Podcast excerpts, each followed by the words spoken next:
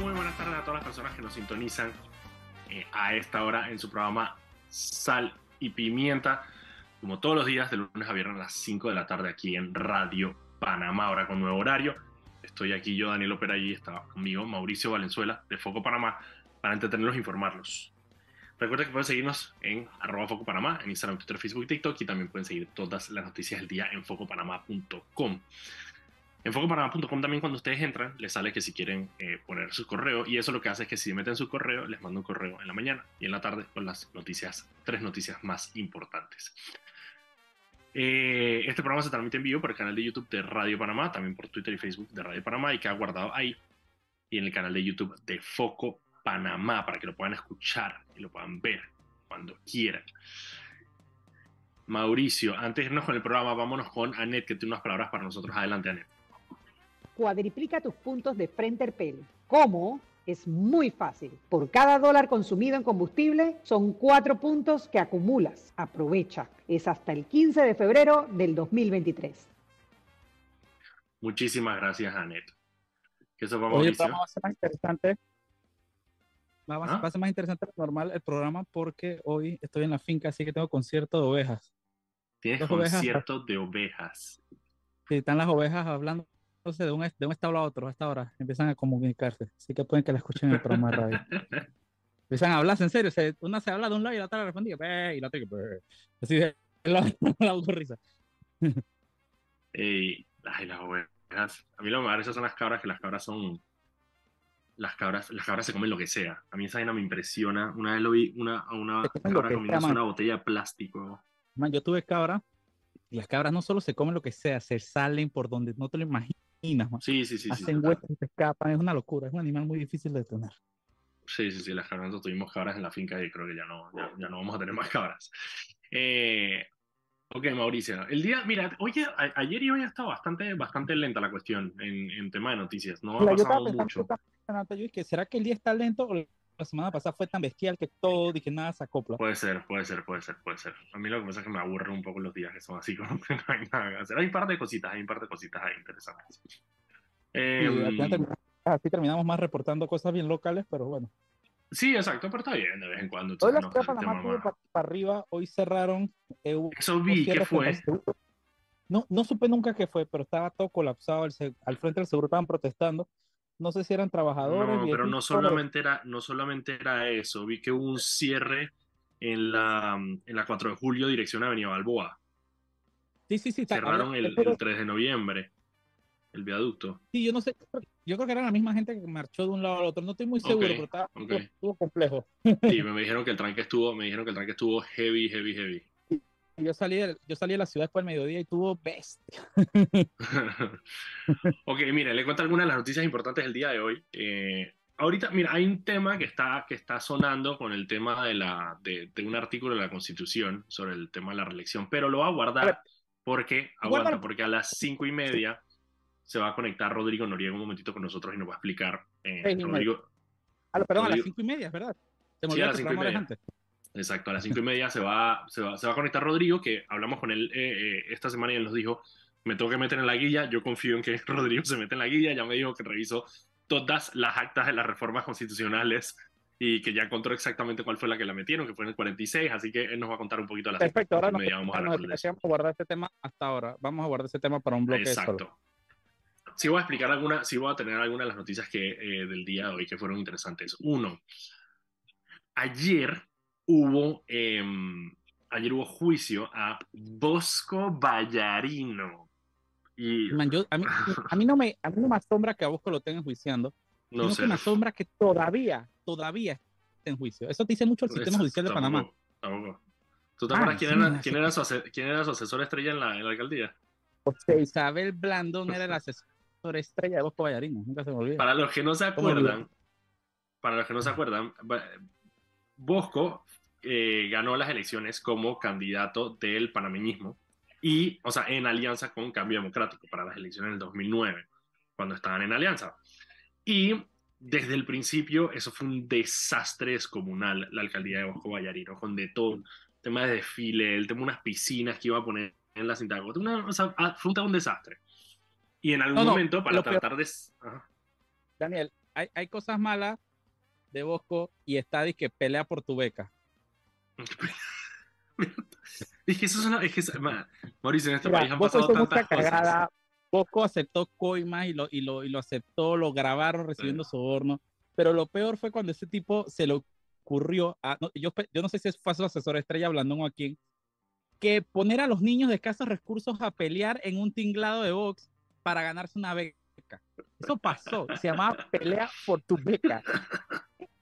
Man, Es que pasa que- Eso pasa era que en Juegos del Hambre. Esos Juegos del Hambre, dije, versión Pueblo literal, Nuevo. pues. Literal, literal. Es que en este país pasan tantas cosas que uno se le olvida. Por eso a uno se le pierden las cosas. pues. A mí me acuerdo que Bosco parte de su campaña fue, fue el tema de, de como de la ley de los tres strikes que hay en Estados Unidos, que es que cuando a ti te, te condenan por tres eh, delitos graves, eh, te dan simplemente eh, cadena perpetua, eh, lo cual era completamente inconstitucional. Eh, pero me acuerdo que él corrió también en ese, en ese, en ese, en ese, en esa narrativa.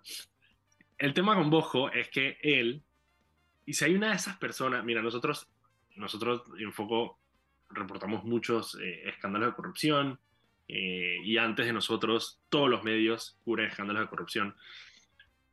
Pero a Bosco Ballarino hay un video. La persona que le dio la coima, que fue este, que supuestamente Ventura- le dio la coima, que fue este Ventura- Nogueira, lo grabó. O sea, hay un video de él recibiendo un sobre de dinero supuestamente a cambio de eh, unos contratos para, para era- unos, y era una para unos perronada, estacionamientos eran de que subterráneos. 5 mil dólares. Era una vaina Eran así. 6 que mil, eran una- 6 mil dólares. era, bueno, peo, perronada total, así. que 6 ni mil dólares. Ni siquiera de que coima tipo de Martinelli, de esa de que cientos de miles, millones, no, no. No, no, no. Era no, que no, no. 6K. 6 mil dólares. Y de nuevo, en video. O sea, en video. Pero bueno, Bosco enfrentó ayer un juicio precisamente por corrupción de funcionarios públicos. Ahí lo, lo interesante es que en el caso de la persona que le dio la coima, que, que supuestamente es este eh, Ventura Nogueira, em, ya prescribió el término para juzgarlo a él. Entonces, bueno, él saldrá- sal- salió libre eh, eh, por, porque se venció el, tiempo, porque de nuevo, esto fue esta investigación en el 2015. Han pasado ya ocho años y la investigación empezó cuatro años después de que Bosco había salido de la, de la alcaldía. Eh, así que ayer fue el juicio, el juez se acogió al término, es decir, que el juez se va a tomar los 30 días que le da la ley para determinar si eh, condena o no a Bosco Vallarino por corrupción de funcionario. Y aparte, Ricardo. a Bosco Ricardo Vallarino. Y aparte, eh, Bosco el 27 de febrero tiene otro juicio eh, por peculado, por unos contratos de consultoría de alrededor de 300 mil dólares que aparentemente tendrían irregularidades, así que va a juicio aparte por eso. Yo estoy contigo, a mí lo que me asombra de toda esta situación es que Bosco Vallarino, o sea, yo a veces, o sea, cuando veo las noticias dije, vos, o sea, a mí se me había olvidado que esa persona existía. Eh, y sin embargo, todavía la justicia no ha alcanzado ocho años después de que se investigaron. Pero, pero algo interesante de Bosco que la gente debería, la gente debería re- reflexionar un poco sobre con el tema de Bosco es que Bosco es el vivo ejemplo de por qué tú no debes escoger a, la- a- a- a funcionarios públicos o a funcionarios electos, tú deberías escoger ni alcalde, ni presidente, ni diputado, ni nada en base a su popularidad. A Bosco lo escogieron porque salía en un programa de televisión. Claro, y porque cantaba por Salía un en un sueño. programa de televisión. Bailaba ¿Qué por un sueño O sea, también. Bailaba no por un sueño. El man salía en un programa de televisión y en la cabeza de la, del, de, de- Del la que la psiquis colectiva del electorado era de que, ah, bueno, el man sabe bailar, el man puede ser alcalde. ¿En qué cabeza cabe eso? Y el tipo no hizo una, solo hizo una pésima alcaldía, sino que el tipo una- cometió delitos durante la alcaldía. desastre, Fue un desastre de No alcaldía, fue- me acuerdo clarito. fue, no solo fue inepto, sino que fue un delincuente. Claro. No y solo, eso- sí, no solo la ineptitud, sino la corrupción. Exactamente. Entonces, yo creo que ahí, ahí que quede de ejemplo, porque la gente se lo, Sí. no se a veces la vaina. Correcto. Y mira, y, eh, ahorita con el tema de libre postulación ha salido un montón el tema de si, eh, qué tanto, digamos, te, te ayuda o no, porque hay varias personas que, eh, que son, digamos, no, no, no conocidas, sino reconocidas, gente que frecuenta los, los, los programas de opinión, gente que es una cara familiar para las personas que ven televisión y que ven noticias en este país, que simplemente no lograron, no han logrado las firmas, pues. Y, y, parte de la crítica es como que de las personas que, que, que, no les gusta la libre postulación salen y dicen, bueno, vieron que toda esta gente que los que más se quejan son los que menos recogen toda la vaina. Y ahí el tema es que eh, tener una cara conocida, o sea, que te conozcan, es, un punto a favor a la hora de hacer una campaña, porque obviamente parte de lo primero, nadie vota por nadie que no conozca. Entonces, si tú tienes una persona que tú conoces o que su cara, eh, por lo menos la has visto, ya tienes, digamos, un pie eh, adentro. Pero a la hora de recoger firmas, de nada te sirve ser una cara conocida si literalmente no tienes la capacidad de llegar a buscar a esas personas que son las que te podrían firmar. Entonces, por eso muchos se caen, porque muchos se confían y dicen, bueno, como a mí me conocen, la gente me va a firmar. Pero si la gente, tú no lo, no lo vas a su casa y lo buscas y le, y le echas el cuento y hablas con ellos, no tiene ningún incentivo. La gente está enredada en su día a día, que eso es lo que la gente no entiende. La gente como nosotros, como Mauricio y yo, que vivimos esta vaina, que estamos adentro, que nos conocemos las noticias, somos muy pocos. Somos muy pocos las personas que nos dedicamos a esto y que tenemos el tiempo también, porque es nuestro trabajo de estar informado todo el día. La mayoría de la gente no. Y bueno, por eso fue que creamos foco a la larga, o sea, porque, porque había un poco de gente allá afuera que literalmente no tiene tiempo para ver noticias y necesita que le cuente las noticias cortas. Exactamente, literalmente es eso. Esa, es una de las principales razones. Que le echen el cuento cortito. Porque si no, la gente está en su día a día, hermano, la gente está trabajando viendo cómo resuelve. Entonces, lo de Bosco, vamos a ver qué pasa con el, con, con el juez. El juez tiene 30 días para decir si llama a juicio, eh, si, si condena o no a Bosco Vallarino. Se ponía a enfrentar a, a, a entre 4 y 8 eh, años de, de, de prisión. Ok, en la otra, el PRD hecho ¿Cómo era que decía? Eh, para pa atrás ni para coger impulso. Ah, eh, eh, Torrijos, para atrás ni para coger impulso. Para atrás ni para coger impulso. Bueno, el, el PRD hecho para atrás. Eh, no, la otra era las películas esta, retroceder nunca rendirse jamás. Eh, el PRD hecho para atrás y en un comunicado eh, firmado en la noche de ayer por el Comité Ejecutivo Nacional dieron cuenta de que van a reducir la cantidad de curules que, uh, que tendrían, que habrían reservado, de, habían reservado 52, 52 curules. Y aparentemente el Tribunal Electoral, que fue lo que dijimos ayer, el Tribunal Electoral y obviamente las presiones al interno del partido, eh, les tocó eh, retomar esa decisión y ahora van a reservar solamente 22, creo que es, 22 curules creo que van a reservar, pasó de 52 a 22, si no Cule, 28, perdón, 28 curules, pero también muchos más puestos de elección, ¿no?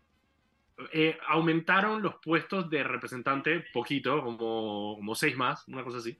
Eh, y lo de alcalde creo que lo bajaron también. Aquí lo tengo en, el, en la, página de Foco para más.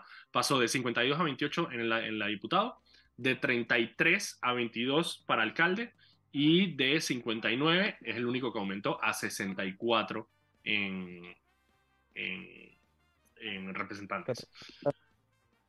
Eh, y bueno, ahí lo que falta ver es, porque eso fue solamente el comunicado, eh, ellos ahora tienen que eh, el, el, el, documento para pasar al Tribunal Electoral, para que el Tribunal Electoral entonces lo valide y tener entonces la lista para saber en qué, pero hubo algunas que ya adelantaron eh, de cuáles son los cambios principales. En San Miguelito, por ejemplo, que habían reservado siete curules, eh, al final solamente van a, reservar eh, tres, tres o cuatro, no estoy seguro. Sí, tres, van a reservar tres y entonces cuatro se van a, a primaria. Así que Raúl Pineda, que pretendía tener todo su team eh, eh, reservado, eh, no va a ser el caso y van a tener que ir a primarias algunos de ellos. Probablemente eh, Raúl no. Aunque digo, Raúl Pineda se ganó una primaria muerto en la risa en San Miguelito, pero, pero bueno, no va a tener que ir. Para, la campaña oficialmente está repartiendo 200 mil dólares en bicicleta que no puede hacer en campaña. Exactamente. Qué porquería. Estás, estás clarito. Y tú sabes que hablando de, de, del PRD antes de irnos a otra noticia, eh, me tuviste lo de la, bueno, el anuncio ya de que Gaby Carrizo supuestamente va a anunciar su candidatura en Penonomé el domingo. Eh, y el reporte que hay es que lo haría de la mano de eh, el toro, de Resto Pérez Valladares, que sería el que, digamos, que lo presente me, me quedé pensando, porque, o sea, ¿por qué no lo presentaría Nito? Yo entiendo que, obviamente, el, digo... ¿Seguro que va a ser el toro? Pues eso es lo que dicen, no sé, eso es lo que la, la información que hay. Yo, habría que esperar que, a ver. yo noté a Anito medio como, como, como viejito. La última que salió en cama.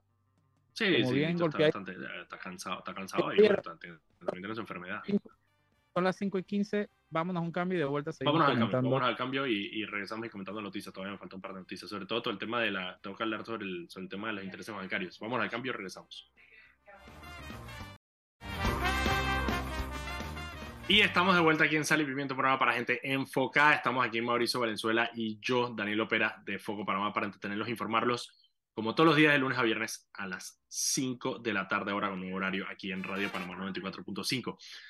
Recuerda que pueden seguirnos en arroba Foco Panamá en Instagram, Twitter, Facebook y TikTok y también pueden seguir todas las noticias del día en focopanamá.com. Este programa se transmite en vivo en el canal de YouTube de Radio Panamá y queda guardado en el canal de YouTube de Foco Panamá para que lo puedan escuchar cuando quieran. También eh, el programa se sube a Spotify para que lo puedan ver como lo escuchar como podcast. Antes de irnos y eh, seguir con el programa, vamos con Anet que tiene unas palabras para nosotros. Adelante, Anet.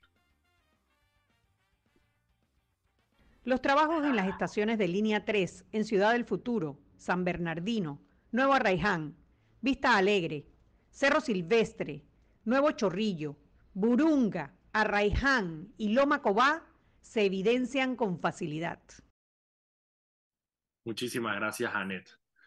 Ajá, Mauricio, para retomar solamente, para terminar lo que estamos hablando del PRD, es que yo me quedé con la, con la duda de eso, de por qué no lo, lo presentaría Nito. A ver, entiendo, eh, el- tío, a Martinelli obviamente le importó, le importó cero y el man promovía a Mimito como si no hubiera mañana. Eh, Varela tenía su problema, él tenía un problema con, digo, tuvo un problema en algún momento con Blandón durante la campaña, precisamente porque Blandón trató de distanciarse por la mala imagen que tenía No, Varela. lo- no culpa a Varela, es insoportable, inmamable y un ñañeco. bueno, pero, se, pero de alguna manera se separaron y por eso, digamos, no injerencia. Y también Varela siempre tuvo una, siempre tuvo una narrativa muy de que el argumento de él era que él había sufrido lo que había sido tener a un presidente en la campaña y que él no iba a hacer eso. Entonces también, digo, también como que tenía ese... Ay, Varela a veces se la tiraba de moralista y tenía como que estas vainas todas, y que, ay, sí, porque yo, A lo que le no sé, convenía, porque otra vaina- claro, total, otra vaina es igualito. Pero por eso cuando le convenía, era lo más moralista del mundo y decía, ay, sí, porque yo no soy como Martinelli, yo no soy como Martinelli, están los dos eh, tratando de entrar al, al Parlacén. Em, pero entonces, no sé, entiendo, ese argumento lo entendería de alguna manera si Nito dijera, mira, sabes que yo soy el presidente y no me quiero meter en las elecciones. Em, pero si hay alguien que defiende a capa y espada a Gaby y lo ha mantenido en su puesto y lo mantuvo en sus momentos más difíciles de la pandemia cuando, o sea, cuando le estaban criticando un montón, era Nito y ha sido Nito. Y Nito le ha dado toda la libertad a Gaby Carrizo para, para ejercer el poder dentro de la presidencia. Eh, pues me parece raro, me parece raro que no, que no, que no sea Nito quien de alguna manera esté como caupando esto y se saque una figura como el toro que, que no sé, me parece, me parece, me parece un poco, un poco, un poco extraño, ¿no? Habría que ver cómo, cómo va ese evento el domingo. Ahí lo interesante va a ser porque Pedro Miguel en una entrevista em, de manera muy solapada, eh, como que dio a entender que eh, los funcionarios estarían recibiendo presiones para poder asistir, para asistir al, al, al, al evento. Eh, ¿Sabes? Como en los mejores tiempos, ¿no? En los mejores tiempos del chavismo, pasando lista con los funcionarios. Sí, sí, sí, Em, así que vamos a ver si eso... no solo chavismo, eso también lo vivimos aquí con el PRD. Ah, el claro, con. Noriega, claro, con Noriega para ir a defender el régimen de ahora recientemente también, los buses de instituciones y todo, yo ido para allá. No, y Noriega ni habla. Noriega, Noriega tenía a los CODEPADI, que eran los funcionarios de los batallones los funcionarios públicos. Bueno, claro, claro, claro. Ok, cerramos, cerramos capítulo con el PRD. Vamos a ver cuáles son, vamos a estar pendientes de cuáles son las, las, Domingo. las curules al final que, que reserva. Eran pa- serían pretty que nos dieran acceso para tranquilo. Ah, mira, no está mal. Vamos a preguntar, vamos a preguntar para ver eh, el lado oscuro del PRD, para ver si dan el, el, el permiso. Ok, la otra noticia que tenía sobre el tema de las tasas de interés que quería explicar rapidito antes de, de- de irnos al corte y hablar con el tema de la, de Ya la estamos reelección. hablando de las tasas de interés, echa el cuento. Ok, Yo creo que tenemos que partir por el hecho de que la gente entienda que los bancos panameños no son los que definen las tasas de interés. En- va, va para allá, exacto. Va para allá. Absoluto. Ellos, Va para allá. ok, tal. el, el, nosotros, como nosotros tenemos el dólar, eh, al final el, el dinero, que eso es un concepto medio raro, pero el dinero cuesta, o sea, el- los dólares cuestan. Y ese, el costo de ese dinero se define por las tasas de interés que define la Reserva Federal de Estados Unidos, que es la que controla la plata, que es la que controla el dólar, la impresión y todo el dólar. Cuando, cuando llegó la pandemia, que la, la, economía tuvo una, un parón de repente, el, la Reserva Federal de Estados Unidos tomó la decisión de bajar las tasas de interés a cero en algún momento. ¿Para qué se hizo esto? Para que los bancos tuvieran un incentivo em, para poder adquirir dinero eh, de, de, la Reserva Federal y prestárselo a las personas a tasas bajas.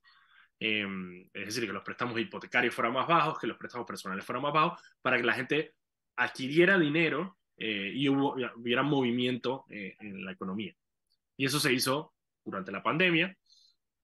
¿Cuál es el problema con eso? El problema con eso es que una vez que las cosas se empiezan a recuperar, la economía se calienta, porque ya hay suficiente dinero en circulación y tú estás todavía promoviendo que haya más dinero en circulación. Entonces hay mucho dinero en circulación.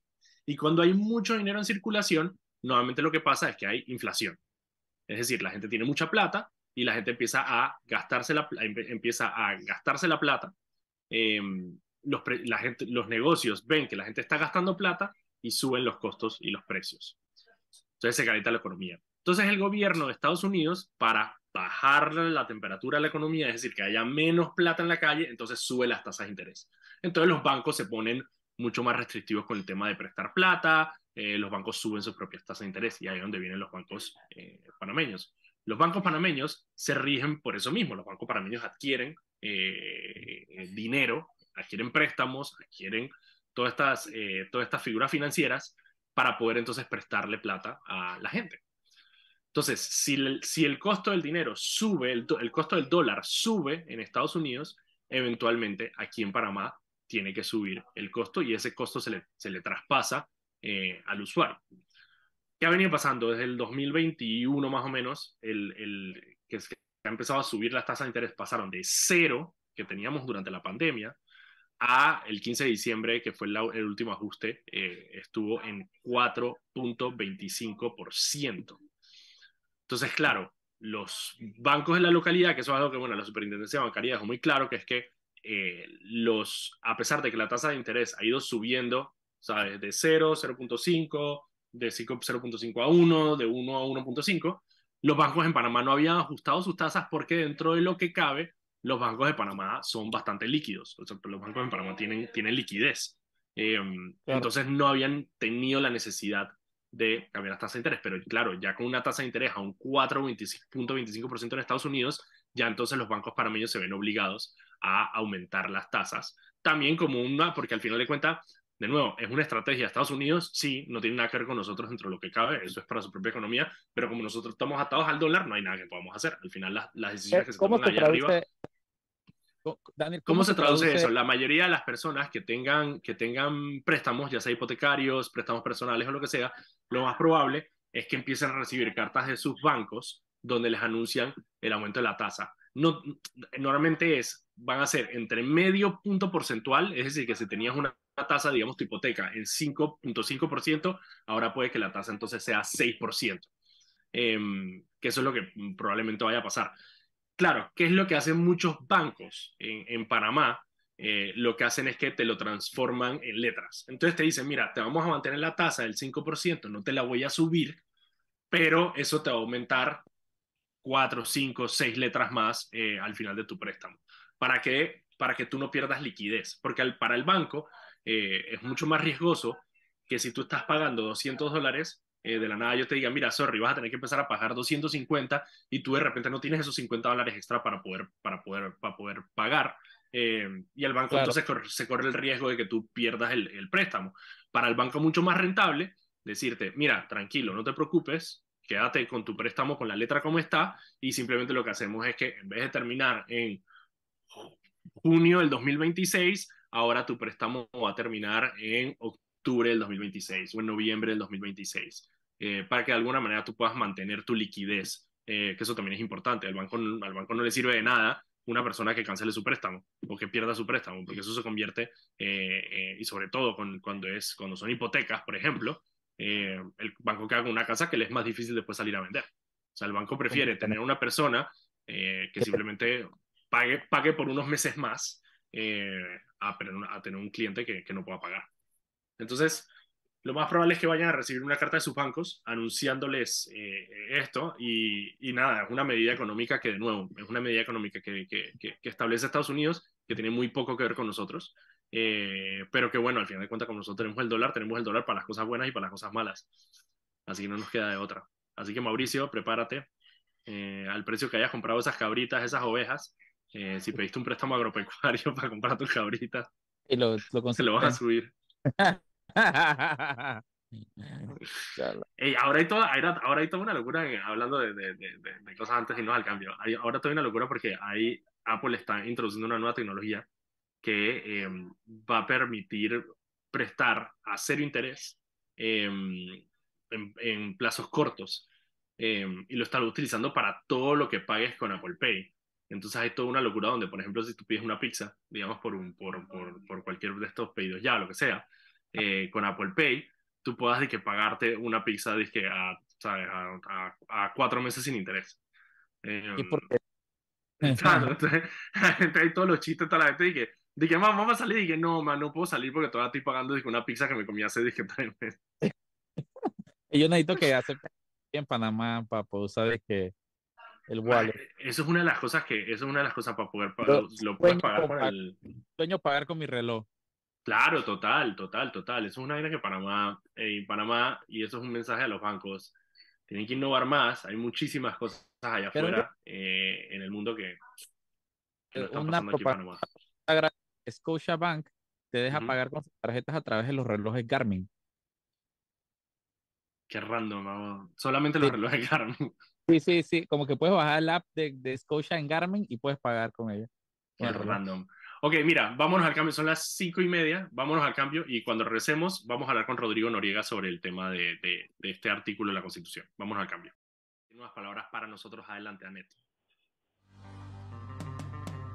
Cuadriplica tus puntos de Frente Pele. ¿Cómo? Es muy fácil. Por cada dólar consumido en combustible son cuatro puntos que acumulas. Aprovecha. Es hasta el 15 de febrero del 2023. Muchísimas gracias, Anet. Y eh, Oliver, confirma, ya tenemos con nosotros a Rodrigo Noriega. Sí. ¿Qué tal, Rodrigo? ¿Cómo andas? Bien. ¿Cómo están? ¿Cómo están los oyentes enfocados? los oyentes enfocados estamos enfocados y yo sabía que se había, y yo te lo dije en el programa, si hay alguien que se va a meter en esta guía va a ser Rodrigo Noriega. Eh, antes, de darte la, antes de darte la palabra, em, lo que estábamos hablando era este artículo de la Constitución, que lo voy a leer, eh, que de alguna manera se está hablando bastante en los medios por eh, que podría afectar a las aspiraciones de, de Ricardo Martinelli a reelegirse eh, en el poder. El artículo es el artículo 178 y dice lo siguiente. Los ciudadanos que hayan sido elegidos presidente y vicepresidente de la República no podrán ser reelegidos para el mismo cargo en los dos periodos presidenciales inmediatamente siguientes. Y de alguna manera la controversia existe sobre si las elecciones son el 5 de mayo y los, los dos periodos presidenciales inmediatamente siguientes terminan el 30 de junio del 2024, es decir, dos, tres meses después de las elecciones, eh, si eso sería reelegirse en los dos periodos presidenciales inmediatamente siguientes. Rodrigo, ¿te metiste en la guía? Estoy seguro que sí, cuéntame. Bien, eh, Daniel y audiencia, yo creo que lo importante es ser totalmente lógico en este tema. Bien, el 5 de mayo son nueve años, diez meses y cinco días de los dos periodos que establece la Constitución. El 30 de junio se vence, de 2024 se vence el término, el periodo presidencial de Laurentino Cortizo. Ese día se rompe el hechizo, ese día se rompen los 10 años de prohibición constitucional. ¿Qué pasa? Este es un artículo que viene de la Constitución de 1946, era el 139 de la Constitución de 46. En aquella época los periodos presidenciales duraban dos, eh, duraban cuatro años cada uno. Bien, la intención de los constituyentes era evitar que una persona que había ocupado la presidencia la volviera a ocupar antes de ocho años, ahora antes de diez años pero la realidad es que la redacción no fue la más afortunada. ¿Por qué? Porque la elección, que es el momento en que tú te puedes reelegir, tú no te reeliges ni el, el 3 de mayo ni el 6 de mayo, tú te reeliges el día que es la elección. Y la, la elección próxima es el 5 de mayo del 2024. Ese es el día de la, de la elección y ese es el día en que tú puedes reelegirte, como va a ser muchos diputados, alcaldes, representantes de corregimiento, como ha hecho Tervina eh, de Bonagas en, para, para el tema de la UNACHI. Tú te reeliges el día de la elección, es que tú te reeliges. Tú no te reeliges ni antes ni después, tú te reeliges el día de la, de la elección. Y el día no es el día que tomas posesión, sino el día que te escogen. Claro, exactamente. El día de la elección es el 5 de mayo del 2024 y no el 30 de junio del 2024. Entonces, si la, la redacción, claro, el sentido, uno dice, bueno, pero es que se suponía, ellos querían, sí, pero ellos querían o, se suponía no sirve en derecho constitucional. Esto va a terminar eh, en manos de la Corte, me imagino, Corte Suprema de Justicia, para que emita un dictamen y establezca una posición oficial sobre este tema. Pero hay, hay un, punto.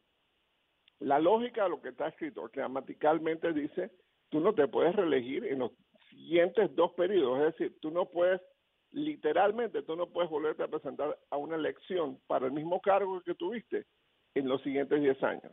Entonces, termina siendo de facto, por, por la lógica de esto, termina siendo una previsión de 15 años. Eso, eso es lo que pasa con ese artículo. Y, y esa redacción es la redacción original del 139 de 1946. O sea, la ah, redacción no ha sido alterada. Bueno, me dijiste que la, la, alteraron solamente para meter al vicepresidente, que es lo único sí, en 1984, en 1983, perdón, metieron al vicepresidente para la misma, la misma exclusión. Pero, pero el tema es eso, o sea, ah, es que ellos en realidad lo que se referían era X, Y, Z. Sí, pero eso no es lo que dice el artículo. Entonces, pero eso, podemos estar tampoco podemos estar 100% seguros que es lo que ellos se referían en su momento, ¿no? Porque lo que único que tenemos es la es el, es el texto ya redactado. ¿O sí? sí, sí, hay algunos debates y eso, pero pero eh, el tema era de que bueno, eh, sí, sí, no queremos que nadie nadie pueda pueda, presentarse a, a presidencia en dos periodos y, y hay que redactar eso, entonces eh, ah, hubo esas, esas menciones vagas, o sea, esas menciones genéricas de que, de que bueno, el, la, la, Asamblea Constituyente acuerda que no nadie nadie se presentará a la reelección en, dos periodos. Perfecto. Ok, a la hora de, de, de, redactar, lo escrito, ¿no? Sí, es que ese es el problema. Claro, lo que dice Rodrigo, yo no entiendo, lo que dice Rodrigo es que al final, a ver, la, las personas, digamos... No lo veo como un problema, Rodrigo. no, no, no, sino que eh, al final la interpretación de qué quisieron decir ya le compromete, le, le compete entonces a la corte una vez que eso vaya a la corte. Pero el funcionario que tenga... que tiene que ver es lo que dice, no lo que quisieron poner. claro, sí, por eso se va, se, se, se va a una discusión allá, pero en este caso, y ahí la, la, la pregunta sería si esto entonces le compete al tribunal electoral una vez que él sea eh, que él se que él se intente postular por RM o, o, después de que él se postule por RM o cómo, eh, cómo sería el orden ahí. Ok, bien. Eh, el tribunal electoral no tiene la función de guardar la, la constitución. Lo que puede pasar son dos cosas.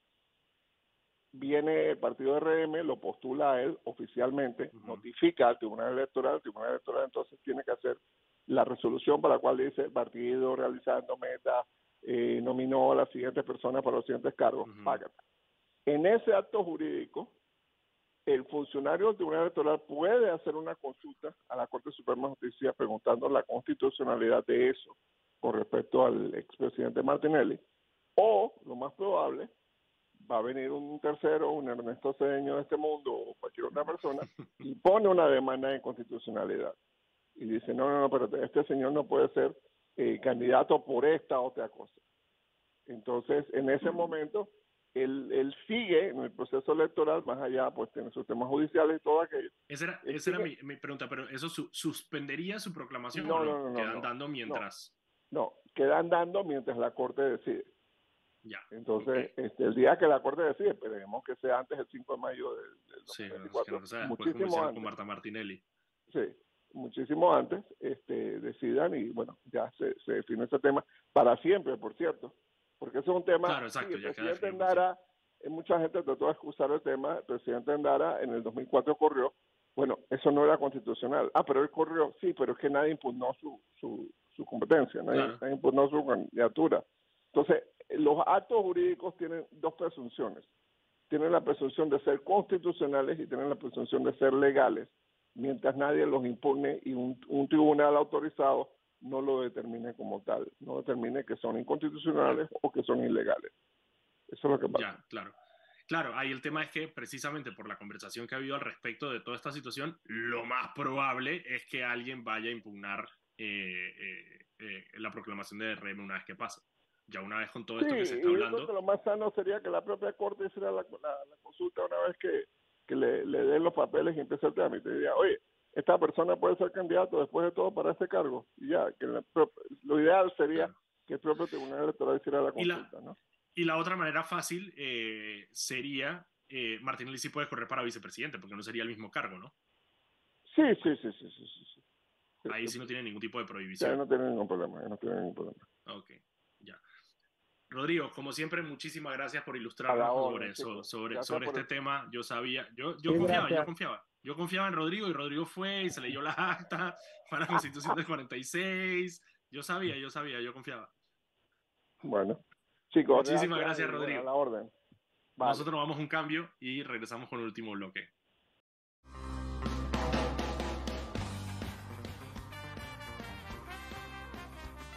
Y estamos de vuelta aquí en su programa Sal y Pimienta, un programa para gente enfocada. Estoy aquí con Mauricio Valenzuela, estoy yo, Daniel Opera, de Foco Panamá, para entretenernos e informarlos como todos los días de lunes a viernes a las 5 de la tarde aquí en Radio Panamá 94.5. Este programa se transmite en vivo en el canal de YouTube de Radio Panamá y queda guardado en el canal de YouTube de Foco Panamá para que lo puedan ver. También queda en Spotify. Nos pueden seguir en arroba Foco Panamá en todas las redes sociales y también pueden seguir todas las noticias del día en focopanamá.com. Antes de irnos con el último bloque, ah, espérate, vamos, con Anet, que tiene unas palabras para nosotros. Adelante, Anet.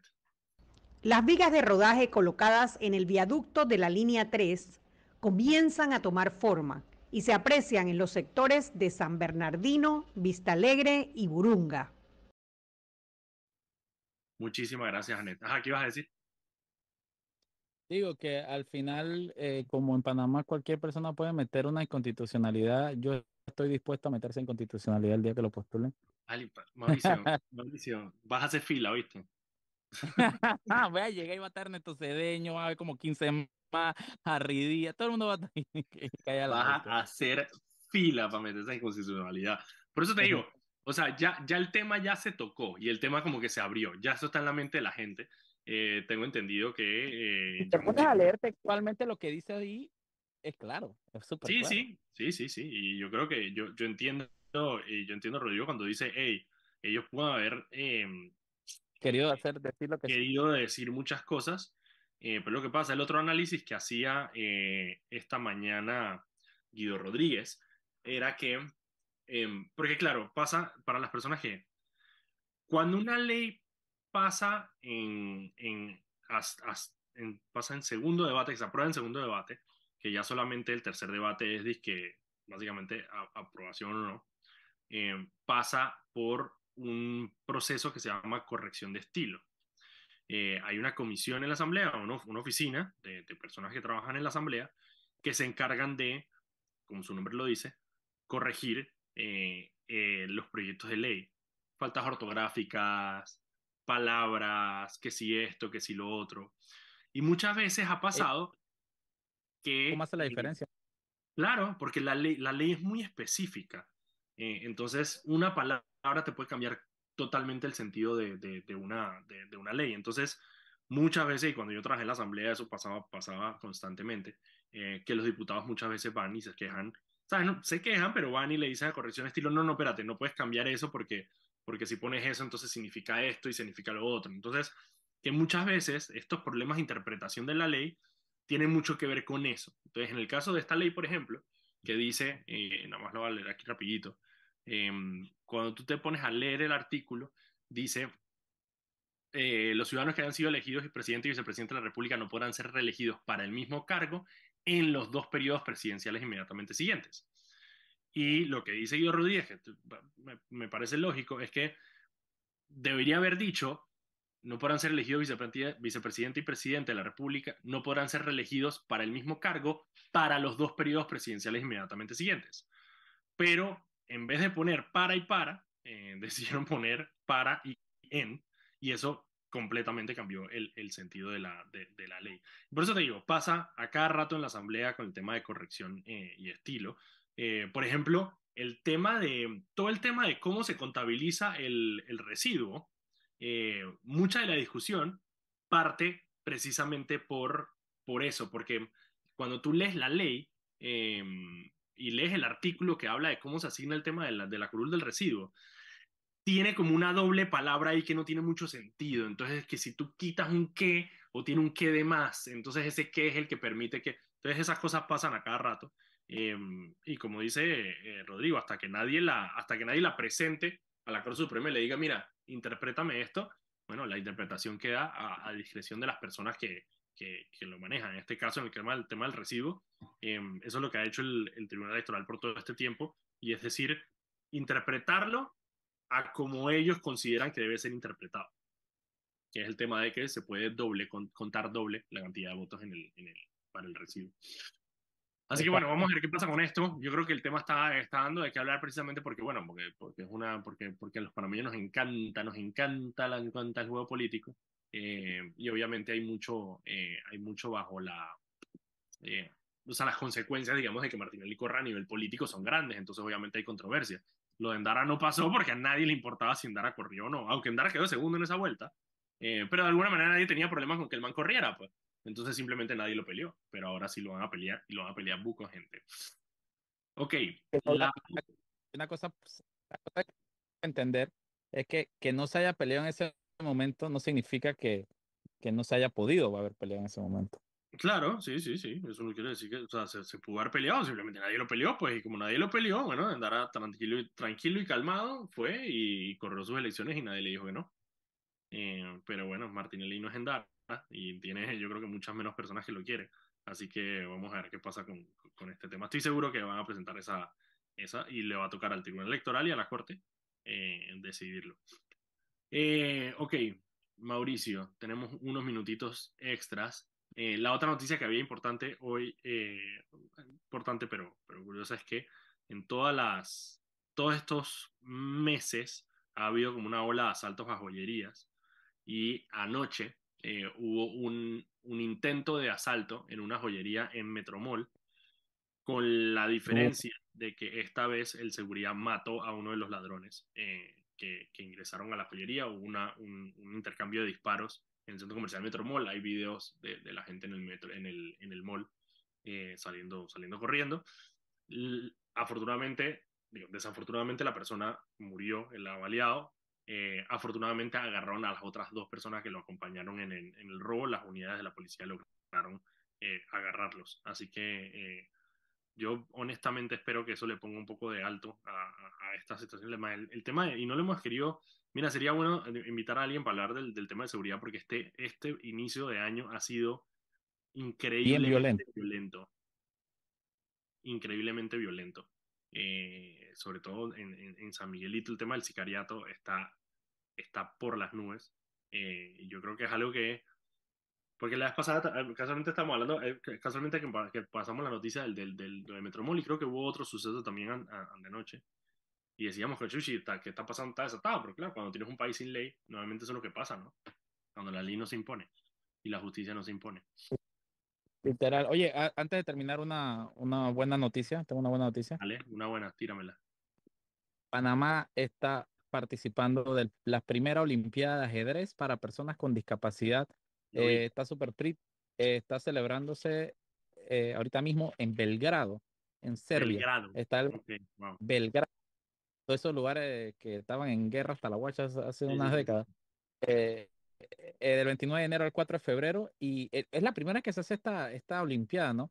Y Panamá mandó equipo, eh, está conformado por Elías Jiménez Morón, Jesús Osorio, Alba Cristal Muñoz, Mario Singares y el capitán del equipo es el, eh, puro término ajedrez, y que el FI César Matthews, eh, no sé qué es FI, eh, de la Federación Internacional, maestro, no sé, maestro, no sé. O sea que lo,